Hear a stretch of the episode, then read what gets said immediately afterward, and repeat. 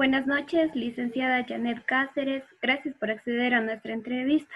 Nosotras somos estudiantes de la Universidad Nacional de Educación, de la carrera de Educación Inicial, segundo ciclo.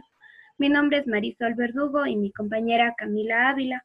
Nuestro tema del Piensa es sobre la alimentación en los niños. Vamos a empezar con las preguntas. Ya, buenas noches. La primera pregunta sería, ¿la alimentación es o no un factor trascendental en el aprendizaje académico? Muy buenas noches, Marisol, Camila Ávila, por haberme invitado en este momento. Pues en verdad, en estos momentos es muy interesante y muy importante la alimentación en los niños, ya que una incorrecta alimentación pues eh, perjudica muchas de las veces el niño al no tener una correcta alimentación, cae y eso le provocaría estar somnoliento toda la mañana y no eh, adquiriría correctamente los aprendizajes.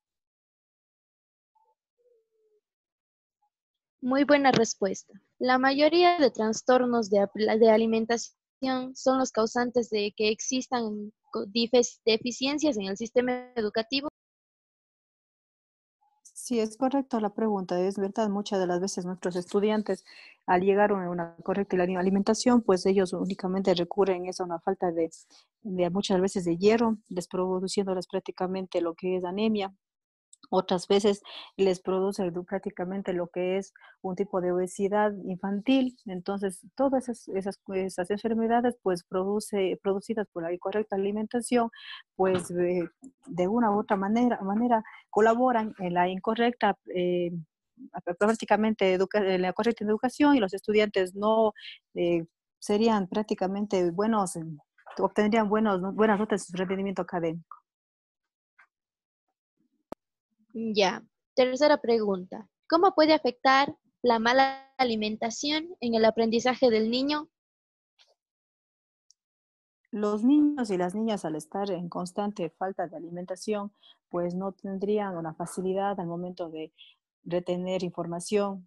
Muchas de las veces ellos se encuentran únicamente a veces pensando en qué hora es la, de llegar a traer la comida o a veces pensando en, en alimentarse correctamente o algunas otras veces les falta eh, muchas veces la deficiencia en cuanto a calcio, no, el, hecho de no alimentarse bien, el hecho de faltarles a veces el hierro, eh, les produce muchas veces malestares dentro de la institución, a veces ese sangrado nasal que les produce, otras veces se quedan dormidos, entonces, eso no le va a permitir al niño eh, prácticamente adquirir ningún aprendizaje. Al momento que la docente esté explicando, el niño va a encontrarse tal vez dormido y no va a poder de esa manera, pues el estudiante responder cuando ya requiera o, tal vez una prueba o una evaluación, él no va a poder realizar bien su trabajo porque el momento que ella estuvo explicando, él no le entendió. Recordemos que los niños pequeños pues tienen un lapso mínimo para poder concentrarse de atención. Es muy pequeño el lapso que ellos tienen, entonces es verdad la correcta y la alimentación, pues eso es lo que les produce a los pequeños.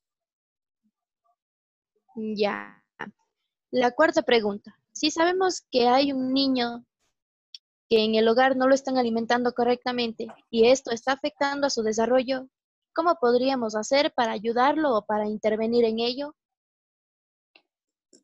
Ayudar directamente, pues de esta manera más bien entenderíamos. Aquí la intervención sería más bien llegando a un centro de salud que se encuentre cercano a la institución educativa, solicitarle pues al director de este centro de salud mediante un oficio que se pueda dar y dar una información de, acerca de un nutricionista. El nutricionista sería la persona encargada de acudir a la institución educativa y socializar la forma correcta de alimentar tanto a docentes como a padres de familia. Obviamente considerando pues que son los padres de familia, las madres de familia sobre todo, quienes preparan los alimentos. Entonces, una vez que el padre, la madre de familia, perdón, conozca muy bien cómo preparar sus alimentos, qué alimentos realmente debe requerir un niño a esa edad, cómo preparar, que no mezclar, por ejemplo, lo que es el hierro con el calcio, porque sabemos muchas de las veces que eso no se absorbe correctamente. Entonces, de esa manera, pues contribuir de esa manera sería solicitar a un nutricionista para que él acuda a la institución y explique a los padres de familia, las madres de familia o los representantes legales cómo deberían preparar un alimento. Ya. Y finalmente, ¿no nos podría acotar algo acerca de su vida laboral, como por ejemplo la escuela en la que labora y algunas reseñas de su vida laboral? Sí, eh, hay casos muy puntuales, hay estudiantes realmente con que uno se vive el día al día siempre se está viviendo con estudiantes prácticamente que tienen una incorrecta alimentación, incluso desde el vientre. Entonces eso a largo plazo les produce una deficiencia en cuanto a veces lo que es el calcio, vitamina D. Entonces hay estudiantes que no crecen al mismo nivel que los otros compañeros, a pesar de que tienen la misma edad, es por la falta de vitamina D. Se ha visto estudiantes que incluso eh, se quedan a veces dormidos cuando uno se está dando clases. Entonces eso se debe a que a veces tienen anemia y es por la incorrecta alimentación o a veces los papás del mismo hecho de que hay papás que sobreviven apenas de las ventas del día, no tienen los recursos necesarios para darle la correcta alimentación. Entonces ahí cuando nosotros creemos y llegamos a pensar como docentes, cuando no realmente nos involucramos dentro un poquito más a conocer la vida a veces del estudiante, que creemos que el estudiante es el, el vago, es el ocioso, les ponemos ese tipo de calificativos, pero siempre tenemos que considerar que cuando un estudiante que, eh, por poner un ejemplo, al, en un primer trimestre, por decirle, era un estudiante excelente, a, raíz de eso va empeorando, debe estarle pasando alguna situación. Y a veces sí suele suceder que les falta el calcio, les falta eh, lo que es el, hierro, sobre todo en la edad de los escolares iniciales, les falta mucho lo que es el hierro. A veces las mamitas no, por el temor o porque el no querer darles lo que es, por ejemplo, la lenteja, el hígado, el temor a que los hijos no le acepten, pues a veces dejan de prepararlos y eso incurre prácticamente en una anemia.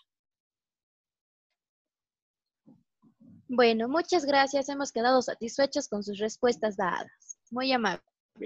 Gracias a ustedes por la invitación. Excelente noche. Igualmente.